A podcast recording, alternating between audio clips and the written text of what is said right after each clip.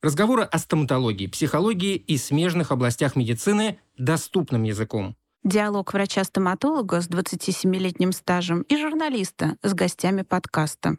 Развенчание мифов, сложные вопросы о страхе зубных врачей, Рассуждения о моде и маркетинге в стоматологии, беседы с коллегами. рассказы реальных пациентов, истории врачей в разных странах. В эфире подкаст «Сквозь зубы». Слушайте, ну сейчас, когда огромное количество информации выложено в интернет, люди, как правило, когда задумываются о том, что им нужно к врачу, они начинают шерстить этот самый интернет, отзывы, там, смотреть. Можно я здесь сразу встряну и скажу, Да. нам очень нужны ваши отзывы. Да-да-да. Пожалуйста, оставляйте свои отзывы. Вот-вот. И именно для того, чтобы такие, как я, когда будут заходить и смотреть, и смотрят в том числе на стаж врача. Чем больше стаж врача, думаем мы, пациенты, тем это лучше. Насколько вообще это, ну, точнее, после какого периода начинается вот тот момент, что уже и не важно, 10 лет у тебя или там 15. Знаете, стаж водителя.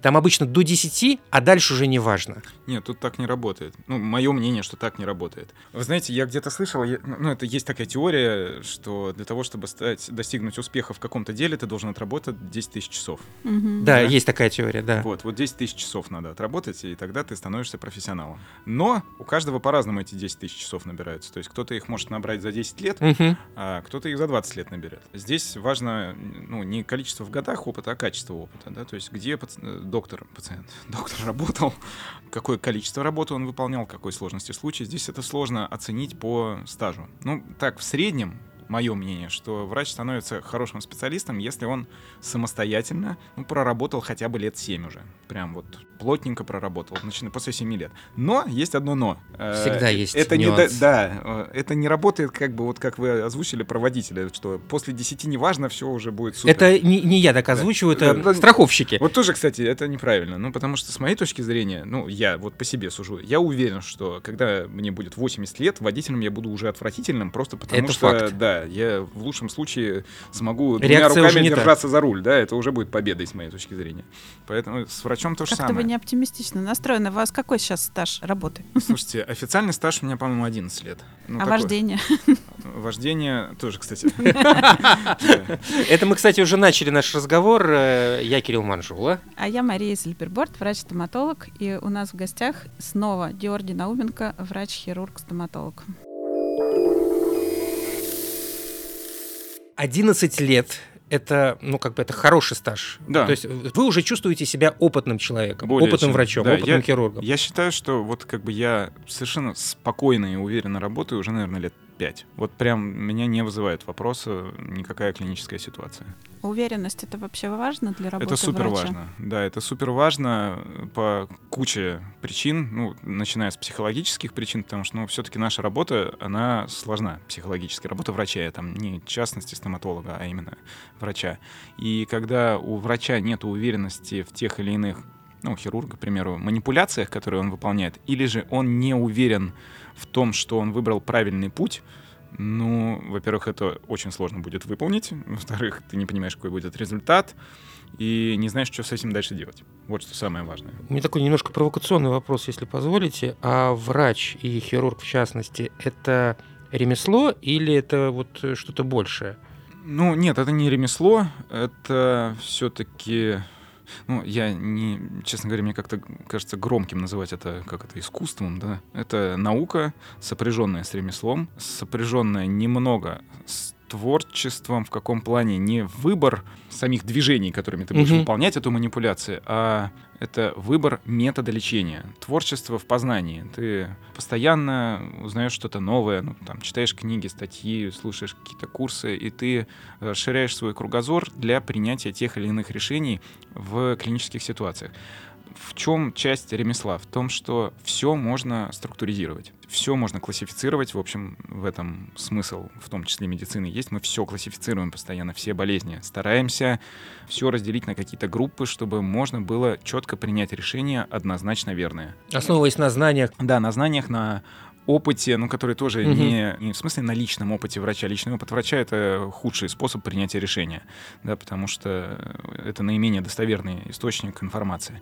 Мы основываемся все-таки на систематизированных знаниях научных, на отработанных методах, которые имеют отдаленные результаты, там, ранние результаты, ну и так далее. А что значит тогда талантливый врач? Вот талант от Бога. Что в это люди Я вкладывают? не знаю, мне кажется, это просто такая как бы Э, способ похвалы врача. Штампы и все. Да, Доктор, у вас золотые руки. да, Ну. вот доктор, у вас золотые руки. Ну, А, не- нет, легкая рука, легкая рука я могу четко объяснить, что такое золотые руки, что такое легкая Давай. рука. Давайте. Вот я всегда э, знаю, что имел в виду пациент, э, когда сказал, что золотые руки или же легкая рука. Легкая рука это когда пациенту было безболезненно, быстро и как этого достигнуть очень легко. Я, например, точно знаю, что в моих манипуляциях в первую очередь приносит э, пациенту дискомфорт. Что? Анестезия. И все такие, о, да. Да, потому что это то, что реально может быть болезненным для пациента. В принципе, это единственное, И что это то, может с быть чего мы болезненным. начинаем. И то, с чего мы начинаем. Ну так то- это ж не в ваших руках проблема. в моих В руках. моих, ну, Да. в смысле, в наших. Да, это да. точно в руках. Ага. Да, не Нет, больно понятно. сделать анестезию в большинстве случаев можно, зная специальные приемы и уделяя этому отдельное внимание. Да, в то есть просто вот нужно, есть да, действительно ручки. уделять, Да. надо понимать, что пациент в кресле, он такой же человек, как и я, и я-то помню, как мне делали анестезию разные доктора, и я четко помню свои впечатления после Ну и этого. потом вы знаете всякие приемчики. ну, конечно, как сделать. именно поэтому я и... Расскажите, как не больно сделать анестезию? Вот нас слушают наши коллеги, например, молодые доктора. Пусть они тоже знают, и меньше пациентов страдает от этой... Угол вкола иглы — это супер важное значение имеет. Не просто так в учебниках это нарисовано. Мгм. Какими, э, какие инъекции делаются под каким углом. Да, там прям есть классическая картинка на там, внутрикожную инъекцию,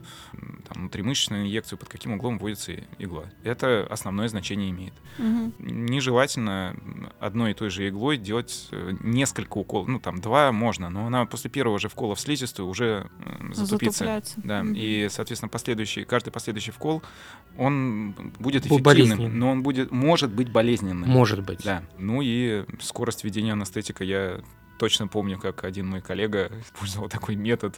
Это, конечно, такая циничная шутка, но мы называли это метод гидроразрыва.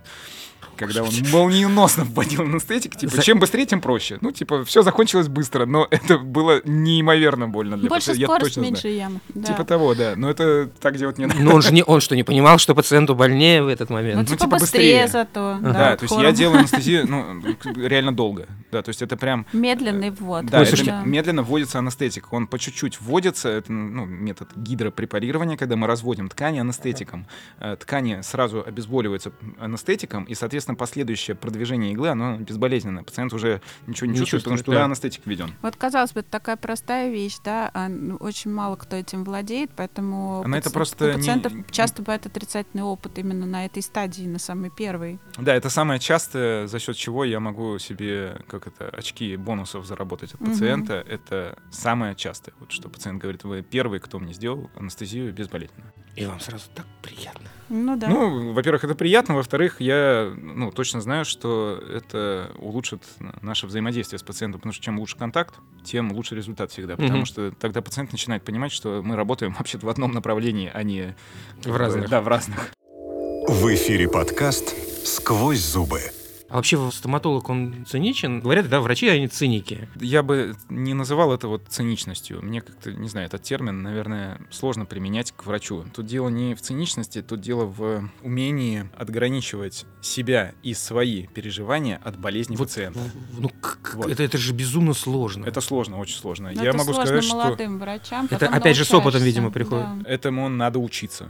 Я могу сказать, что, наверное, ну вот опять-таки первые лет 7 работы это для меня было прям гигантской проблемой, потому что я жутко... Ты же понимаешь, что по-моему, ему больно, но ты должен это боль ему сделать. э, и, Ну. и это тоже, и очень сильно переживаешь всегда за... За э, а, результат. За результат, да, и да.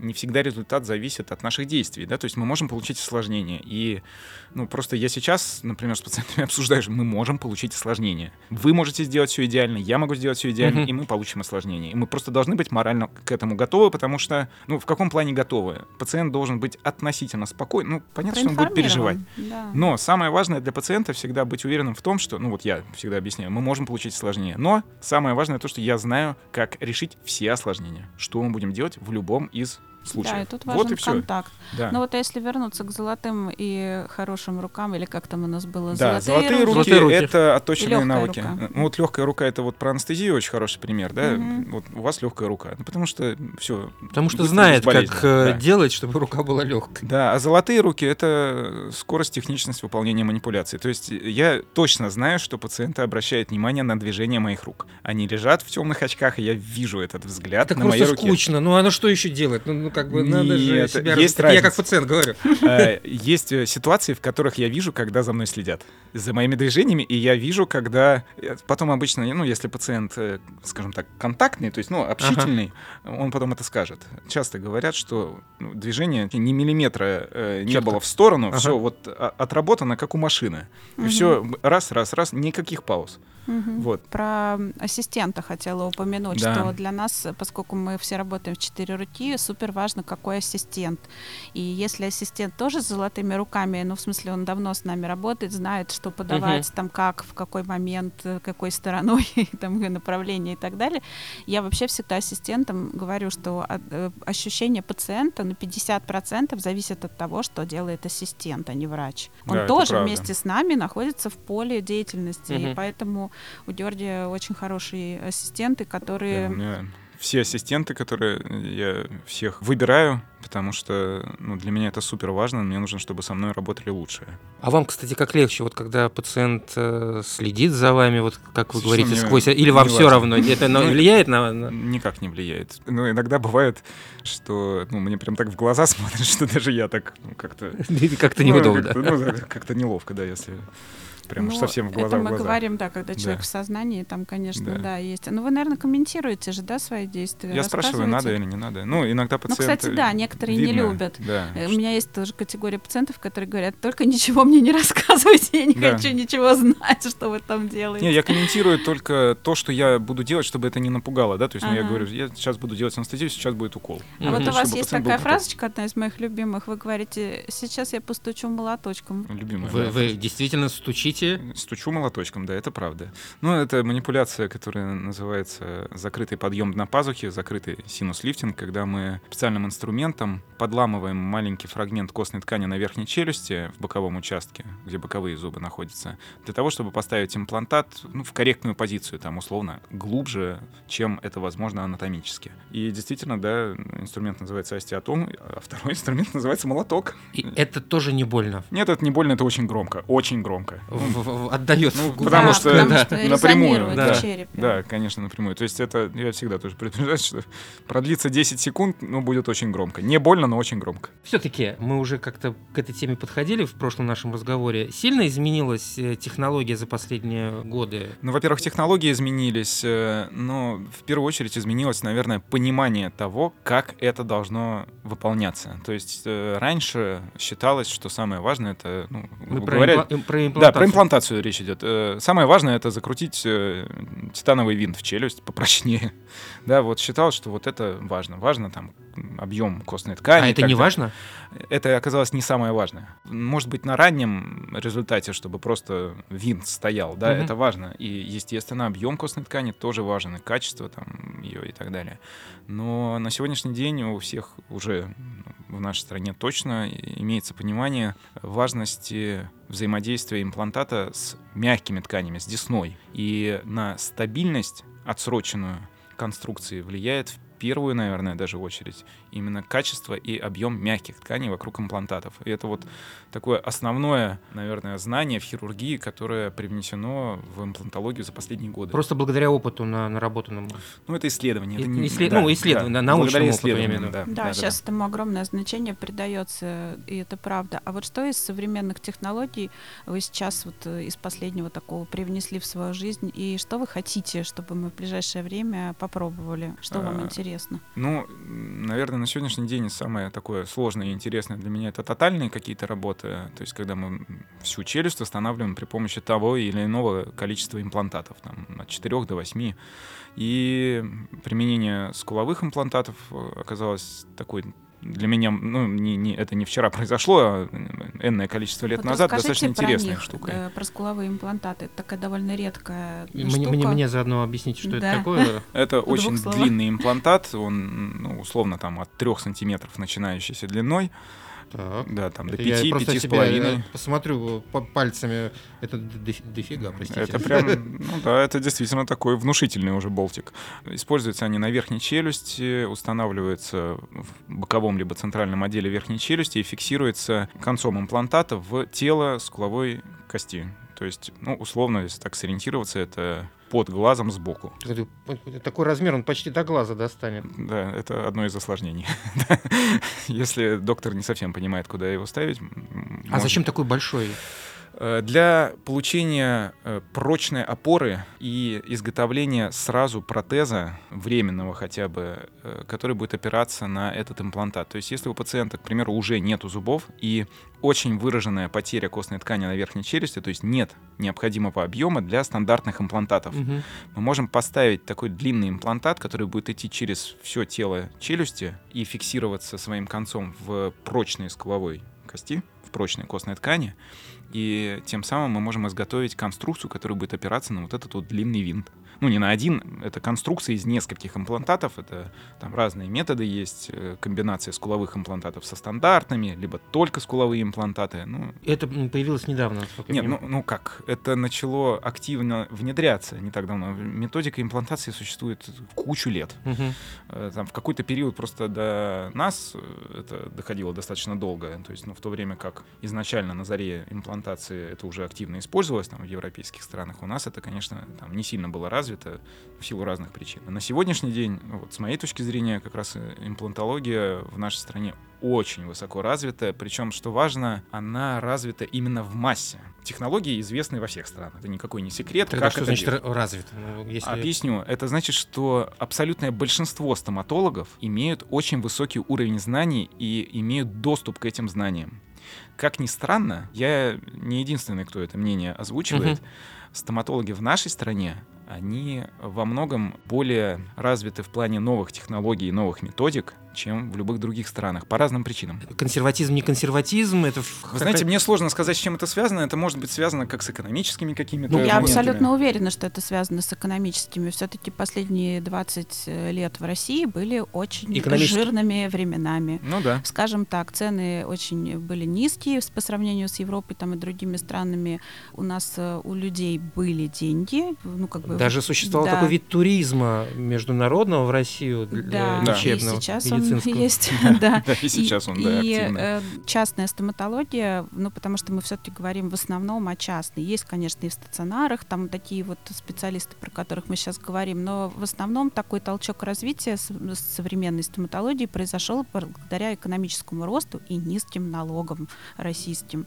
И высокая конкуренция привела к тому, что мы сейчас вот находимся там, где мы находимся. Я уверена, что мы практически на вершине стоматологического, хирургического Парадокс. лечения. Ибо технологии, как я понимаю, они все импортные. Да. А, Ну, а И, Большая при, и часть, при- да. при этом за это время вот э, Да. развитие э, Ты вашего прав, врачебного кстати, искусства, технологии у нас не развивались. ну, у нас такими же люди такие, Ну, Странно. Да. Как- как-то. которые это все использовали. Я думаю, что нигде такого нет, как там, например, в больших городах в России, где в каждой клинике есть свой компьютерный томограф, э, сканеры у каждого кресла. Ну, может быть, э, вот в больших городах Америки, наверное, вот сравнимо только. Ну, там количество стоматологии не такое. Да. Да, то есть у Да, нас да. за- действительно, конечно, как это, ка- ка- каждый третий, наверное, на улице будет стоматологом, возможно. Каждая Да. в каждой подворотне, как я говорю, Да, да, да, стоматологии есть везде стоматология. есть, и это тоже приводит к э, развитию. Ну, конкуренция Да, требует развиваться. при- приходится расти, быть лучше все Ага, ну, время и так далее. Вот мы это мы пациенты вместе. ручки-то Вы потираем. должны быть довольны. Да, В эфире подкаст «Сквозь зубы». Ну вот все идет в сторону э, развития цифровых технологий. Что сейчас интересного в стоматологии хирургической привнесла вот эта тенденция? Ну, Это цифровое планирование последующей позиции имплантата. Это упрощает работу врача в особенности э, в двух направлениях. Это для начинающего врача огромный плюс. Вот сколько бы я не общался с молодыми докторами, очень сложно объяснить человеку, как надо ставить имплантат, куда его надо поставить. Это выдворить идею из головы, что имплантат надо поставить туда, куда можно, ну, очень тяжело у врача. Его нужно ставить туда, куда нужно. Ну, как вы используете вот цифровые технологии? Или как молодой врач может использовать? Что это такое вот физически? Ну вот если человеку надо, молодому доктору, поставить имплантат, и он, к примеру, ну, не уверен в своих мануальных навыках в плане позиционирования, угол постановки имплантата. То есть, ну, это же надо под определенным углом засверлиться так, чтобы там шахта имплантата выходила в определенную точку. Для этого нужно понимать, куда она должна выходить, где будет будущий зуб, как, он, это будет располагаться. благодаря технологиям? Можно заранее запланировать окончательную конструкцию. Собственно, вообще все планирование в хирургической стоматологии идет от конца, от итога, от конструкции, которую мы делаем, а не от э, самоцели закрутить винт в челюсть. То есть вы создаете некую 3D-модель? Да, пациент э, сканируется полость рта, внутриротовыми сканерами создается виртуальная модель его полости рта, она совмещается с компьютерной томограммой, то есть с э, снимком, который отображает наличие или отсутствие костной ткани в тех или иных областях. Зубной техник моделирует будущий зуб в этой виртуальной Мгм. модели и располагает виртуально в челюсти виртуальный имплантат.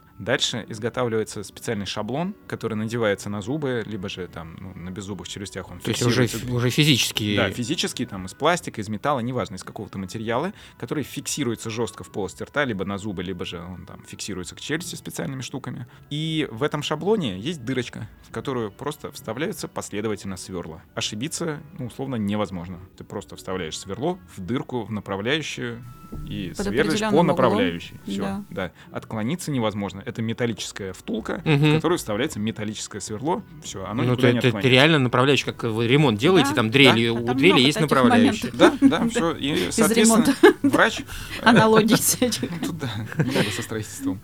Врач сверлит дырку только там, где ему уже заранее запланировали. И закручивает имплантат только на ту глубину и в ту позицию, в которую ему запланировали. Все, очень легко и просто. Для более сложных манипуляций, ну, если брать там ту же самую скуловую имплантацию, это либо же имплантацию там с применением четырех имплантатов. Так называемая all Да. on All on да, все на четырех. Там позиционирование имплантатов э, производится, ну, относительно определенных анатомических структур, и там очень важно достигнуть стабильности имплантата первичной. Основная задача при такой имплантации — достигнуть определенной стабильности, чтобы этот имплантат мог испытывать нагрузку временного протеза и не стал подвижен в раннем периоде. Вот для этого тоже изготавливаются шаблоны, чтобы врач не ошибся с позиционированием. То есть мы заранее планируем, где эту там дырку просверлить, Мгм. под каким углом поставить имплантат так, чтобы он застабилизировался. Потому что все эти методики, когда мы ставим там 4-6 там, имплантатов, скуловые имплантаты, они все-таки применяются чаще всего у пациентов, у которых есть дефицит костной ткани, где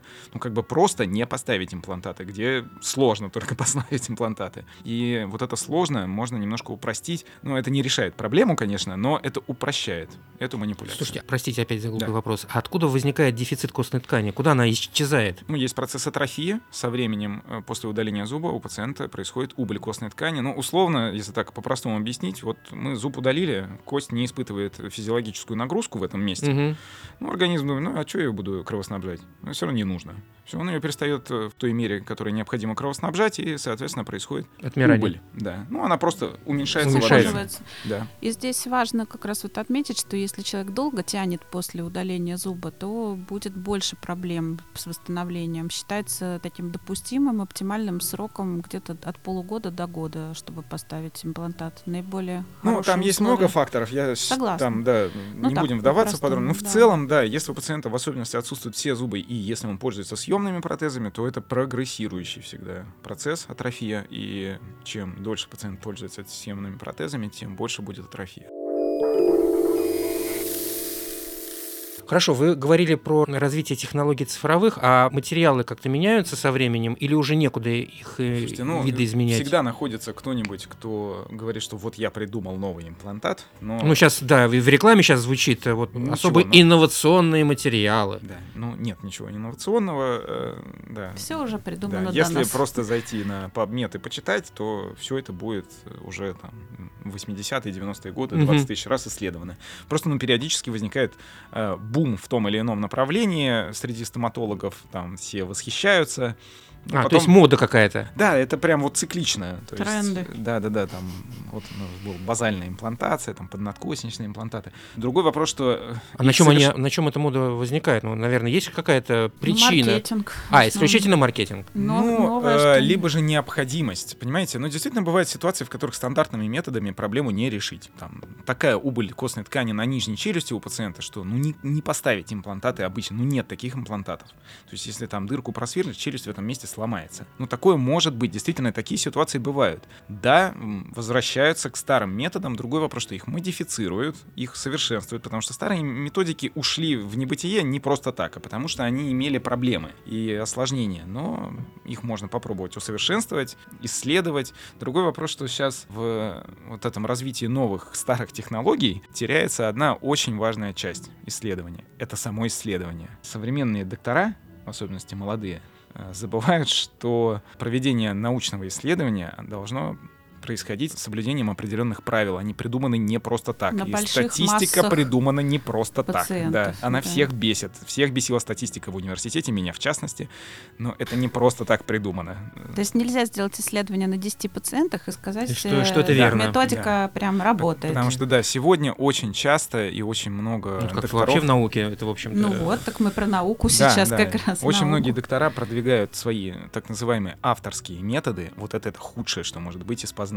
Авторство — это худший источник знаний. Вот хуже не Собственный бывает. опыт. Собственный опыт, да. Это, ну, там, грамотные доктора всегда Нет, говорят, это что... важная да, ча- составляющая часть медицины. Без него тоже нельзя, но нельзя основываться только на нем. Да, вот просто молодые доктора должны помнить всегда об этом, потому что очень часто я вижу, когда они идут на курсы там каких-то современных, модных, хороших докторов, слушают их, потому что ну, методика действительно по большей части авторская, и пытаются это все сразу применить на практике, забывая о том, что она в том числе авторская, потому что у него руки правильные. Слушайте, а вот вы про осложнения постоянно говорите. Какие самые страшные осложнения при имплантации? Потеря имплантата. Ну, для пациента это самое страшное. Ну, для врача, наверное, тоже. Мгм. Просто другой вопрос, что надо понимать, как из этого выходить. А насколько часто это бывает? Ну, вероятность осложнений в среднем не выше полутора процентов. Ну, вот это Ну, и... это такая глобальная статистика по У меня миру, такая да? же, да. Ну, я имею в виду, А, что она общая. Как человек чувствует, что вот... э, Что, что, что- Подвижность имплантата А, возникает. просто Да, подвижность, да. не болевых каких-то Нет, ощущений? могут быть бывает, болевые, да. да, это скорее отдаленные осложнения, а ранние осложнения это потеря при, ну вот мы установили имплантат, там через три месяца, предположим, если это отсроченная нагрузка, пытаемся его отпротезировать и видим, что имплантат подвижен. Все, мы должны удалить его и провести там повторную имплантацию, если так в целом, без нюансов. Либо же мы изготовили какую-то конструкцию на там, не знаю, шести имплантатах и один из них потеряли по тем или иным причинам.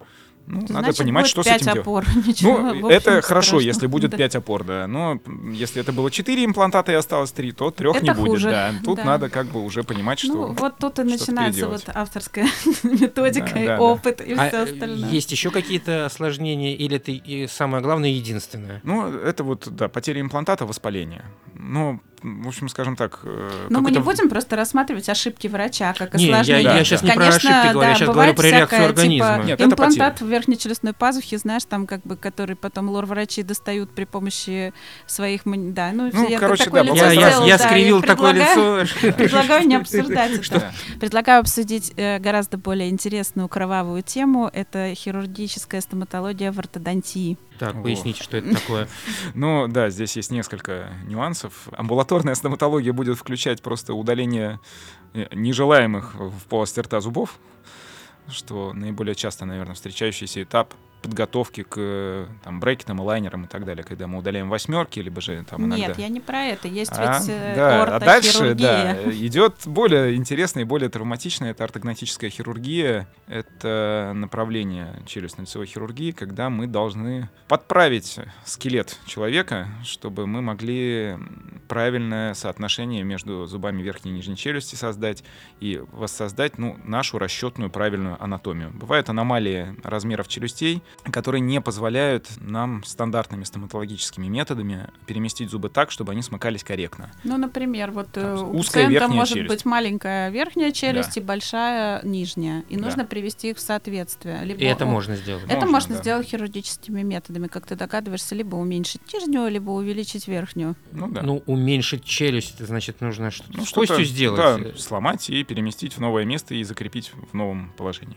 Либо же там, наоборот, увеличить ее в размерах можно там, создав определенные, в определенном месте перелом челюсти и растягивая костную мозоль, увеличивая Звучит ширину. это просто катастрофически ужасно. Да, да, я никогда этого не отрицаю, это звучит ужасающе, потому что... Как часто то- это приходится делать? Слушайте, это достаточно частое вмешательство, и другой вопрос, что ну, не все пациенты на это готовы, но если пациент приходит с определенным желанием все-таки привести все в порядок и нормализовать, да, то есть привести к среднестатистической норме, это иногда А что необходимо делать. Что, что мешало ему? Этот фактор очень мешает жизни? Это качество жизни? Да, иногда это невозможность качественно пережевывать пищу, это болевые ощущения в области височно-нижнечелюстных суставов, потому что ну, размер челюсти не соответствует э, норме. Когда что-то не соответствует анатомической норме, другие соседствующие части организма пытаются это скомпенсировать. Мгм. Да, потому что ну, человеку же надо как-то функционировать.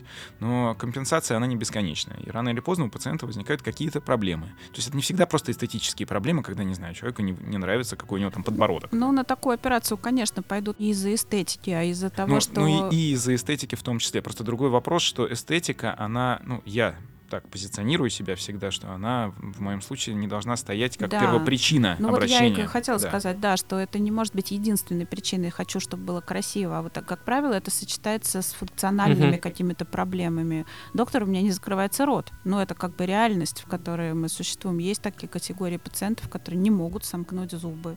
Это годами длится. Маша Это на меня не- смотрит, как я Не- смыкаю челюсть. Нет, я не смотрю на тебя. Это просто, это, это просто профдеформация. видом это Мы же, говорю. все, мы же все в зубы смотрим. О, да. Профессиональная Ну, деформация. это на самом деле так, это ужасно. Надо с этим бороться. Это очень сложные операции. Они длительные, Ну, они их дли- болезненные. Э, Их длительность — это вопрос э, техники врача. Ну, да, они не быстрые, это не 15 минут. Ну, хотя там расширение верхней челюсти — это там, действительно 15-20 минут. Хотя звучит ужасающе, но это реально недолгая операция. Там перемещение верхней и нижней челюсти — это могут быть достаточно длительными манипуляциями. Но, кстати, здесь тоже очень, очень сильно помогают новые технологии и цифровизация всего, потому что изготовление там хирургических шаблонов для э, разделения верхней и нижней челюсти и изготовления индивидуальных пластин, ну вот в моем случае оно, ну, когда я привнес это в свою работу, реально ускорило там двучелюстную операцию, я считал там на 45 минут. Это, это огромный промежуток времени. То есть это прям, я когда первый раз это сделал по шаблонам, я стою так думаю, Уже все, как ваши пациенты Да, говорят? типа а что так быстро?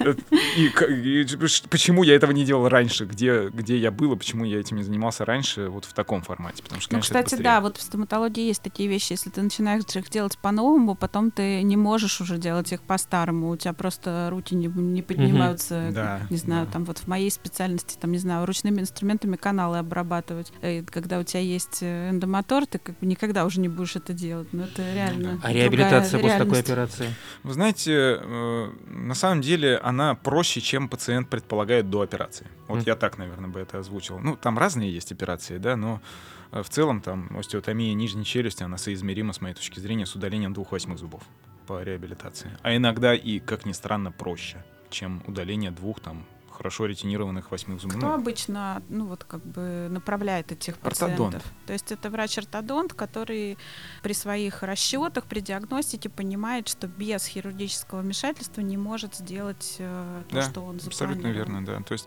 э, дв- две категории пациентов. Это, ну, скажем так, вот функциональные пациенты, которых отправил ортодонт, и эстетические пациенты, но это скорее пациенты пластической хирургии в большей степени. То есть есть направление ортогнатической хирургии, когда изменяются параметры лица, лица эстетические за счет перемещения костных структур. Э, Почему? Потому что это стойкое изменение параметров лица. Но я этим не занимаюсь. Вот, я хотела Да. спросить, это какие ситуации? Я что-то с этим не Ну, сталкивалась. ни э, просто я с такими пациентами, ну, я сразу говорю, что я в этом направлении не работаю, потому Но что... это делается, да. наверное, в клиниках пластической Да, хирургии, да? да, То есть да. там просто есть хирурги, которые владеют этими технологиями. Технологии это те же самые. Это скорее подход к лечению той или иной патологии. То есть, Мгм. когда пациента не устраивает его внешность, и это ну, не супер объективно, это не там, врожденное уродство какое-то, Или да? последствия там, не Да, или знаю, последствия травмы. Ну, да. травмы, да, там деформации приобретенные мы не считаем, да, вот именно врожденное что-то. Ну, можно лечить разными способами, да, можно это изменить хирургическим путем, а можно принять. В эфире подкаст «Сквозь зубы». Что вам бы хотелось, чтобы появилось в ближайшее время? Вы думали когда-нибудь, там, не знаю, какой-то инструмент или технология, которая бы позволила как-то еще продвинуться? Может быть, какая-то область, где вот есть ощущение интуитивное, что вот здесь что-то... Суставные проблемы. Мгм. Да, я жду, когда произойдет систематизация знаний в заболеваниях суставов челюстной. Сейчас это такая серая зона. Да, меня это так жутко бесит, эти разные подходы, все, это просто невозможно. При том, что я уверен, что я не занимаюсь лечением сустава как такового, да, Мгм. то есть, ну, я не занимаюсь, я могу провести диагностику, я могу там поставить диагноз, предположить, какое будет лечение, но лечением занимаются другие специалисты. Меня больше всего раздражает, что до сих пор как бы не произошло систематизации знаний в этом направлении, нормальной, повсеместной. Э, Во всех других э, стоматологических заболеваниях, ну, глобально, так, условно, все понятно, условно, да, с да. суставом еще все. С суставом, вот каждый раз, ну, во-первых, э, по- по-прежнему там, не знаю, 9 из 10 стоматологов не только будут рекомендовать там определенную пасту, да, но и будут говорить, что они не занимаются суставом. Я не понимаю, почему. Ну, это же наша область. Ну, надо как-то хотя бы почитать там, внедриться немного. Да, ты можешь не ну, там лечить сустав, много но понять. загадочного, да. И сейчас появился такой специалист, который называется гонатолог, но где на Да. него учат, кто он и что он делает, э, не совсем э, Ну, это тот, определено. кто почитал он учебник появился? анатомии по э, А, су- Из, а из жизненной А, необходимости. понятно. Есть некая ниша, должен, да, да. которую нужно Слушайте, это занять. даже не ниша, это сейчас повальная проблема, и она, ну, объяснима, почему стала повальной. По двум причинам. Первое — это протезирование ранее проведенное давно, вот И его много-много лет назад, и Да. его последствия, да, то есть это протезирование тогда называлось в привычном прикусе, типа как закрывается рот, так и отпротезировали, куда запихалось, туда и поставили коронки, и это приводит, естественно, к приобретению той или иной патологии сустава. И второй момент — это осведомленность пациентов, то есть, ну вот пациент ходит всю жизнь, да, у него что-то там вот, вот как-то вот голова с одной стороны болит, там все, Щелчок сустава. что-то вот все вот не так его, жалоба. да, вот все не так. И вроде ты ходишь, ну, жить с этим можно. Мгм. А тут так, раз знакомый тоже сказал, что что-то у него тоже там не так. Тут и Прочитал полез в интернет, что-то, да, да. и бац, ты понимаешь, что, слушайте, а походу это суставная проблема, и начинается обращение по этому поводу. Да, ну либо ортодонты тоже это как Ну, бы ортодонты главный щас, врач, к да. которому обращаются с этой проблемой. Теперь все эту диагностику проводят. Как у да. тебя с суставом? Да я вот просто Не сижу, я об этом думаю. говорю, У меня все ли в порядке с суставом? Я ведь никогда не- никогда не задумывался А где он вообще? Где этот сустав? водить туда Главный метод диагностики — это жевательный мармелад. Вот. Да? да, Ну-ка да. расскажите, что за лайфхак такой? Не, ну если вы можете съесть пачку жевательного мармелада. Пачку? Ну, пачечку маленькую, Пачечку, да? так, ма- да, вот Ма- маленькую пачечку жевательного мармелада, и у вас ничего после этого не болит, То вы то е- здоровы. скорее всего, все Но нормально. у вас будет кариес. Это другой вопрос. Так, да. все, я пошел за мармеладом. Да, вот если невозможно, то все, это беда. Скорее всего, заболят суставы. У меня Пора есть за мармеладом. ещё- Да, я просто недавно была у Георгия в гостях и на даче и поняла, что э, ну как бы накладывает отпечаток на весь образ жизни. Георгий, там стоматологические кресла, что ли, на даче стоят? Нет. Вот я хотела вас спросить, я не очень пон- поняла, когда у вас была в доме. Вы любите вообще руками работать в свободное время? Потому что вся ваша работа с этим связана. Да, меня это очень сильно отвлекает. Я очень люблю, ну, кстати, наш э, Юрий, наш ортопед, он же тоже любитель. Ну, я с ним соревноваться не готов, у него тут целая мастерская, но... А вы что любите? Там, не знаю, да, Да, да, ну я люблю строить, э, мне все это нравится, мне все это интересно, мне нравится там ландшафтная какая-то работа. В общем, люблю я, к земле я тянусь уже потихонечку, люблю я в, земле покопаться или что-нибудь Слушайте, ну это очень позитивное хобби, потому что ты же когда ну что-то делаешь вот там в саду или на участке, это как бы простой результат, который возникает благодаря твоему труду. Вот я это так всегда воспринимаю. Это очень прикольное занятие, и я на самом деле вот всегда вспоминаю, всему меня научил мой отец, всей работе руками. У меня бабушка, она вообще строитель, да, она тоже всему его научила. Одна и- бабушка была стоматолог, а другая Да. была строитель. Э, Да, она строитель. Вот, соответственно, как бы ручной труд это прививался с детства. И у меня вот самое важное, сейчас, по-моему, такого нет в школе. У меня был э, труд в школе. Причем труд такой нормальный. Я там У вас был трудовик в синем халате. синий цвет там прис- присутствовал, да. Халата не Вот. Ну, у нас там было так круто. Вы что, у нас там станки стояли. Нас реально там на всех станках токарных учили работать. Это очень круто было. Я делал лопату. Я помню, деревянную лопату. Потом что-то еще, какие-то коробочки из металла. Слушайте, Клёво. ну вот мне кажется, для личности врача вообще все вот эти грани важны. Ну, как бы откуда это все? Вот мы как-то с этого начали, или что это такое вообще искусство? Вот вы Мгм. говорили, да, искусство это слишком высокопарно. Из каких граней это все состоит? Но на самом деле люди, которые не любят ручной труд, они не могут быть врачами-стоматологами. Это какая-то э, реально вот э, связанные, видимо, центры какие-то мозговой Да. деятельности. Ну, всё Ну что ж, да. идем. Я, я за мармеладками лично. Вы как хотите. Спасибо, Дим. А мы на работу. Да, мы на работу, как, всегда. Спасибо, Спасибо да. Все, до встречи.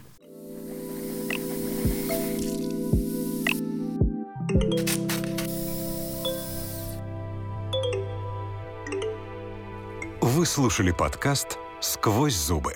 Слушайте нас на всех основных площадках для подкастов. Подписывайтесь на наши соцсети и телеграм-канал. Вся информация в описании подкаста.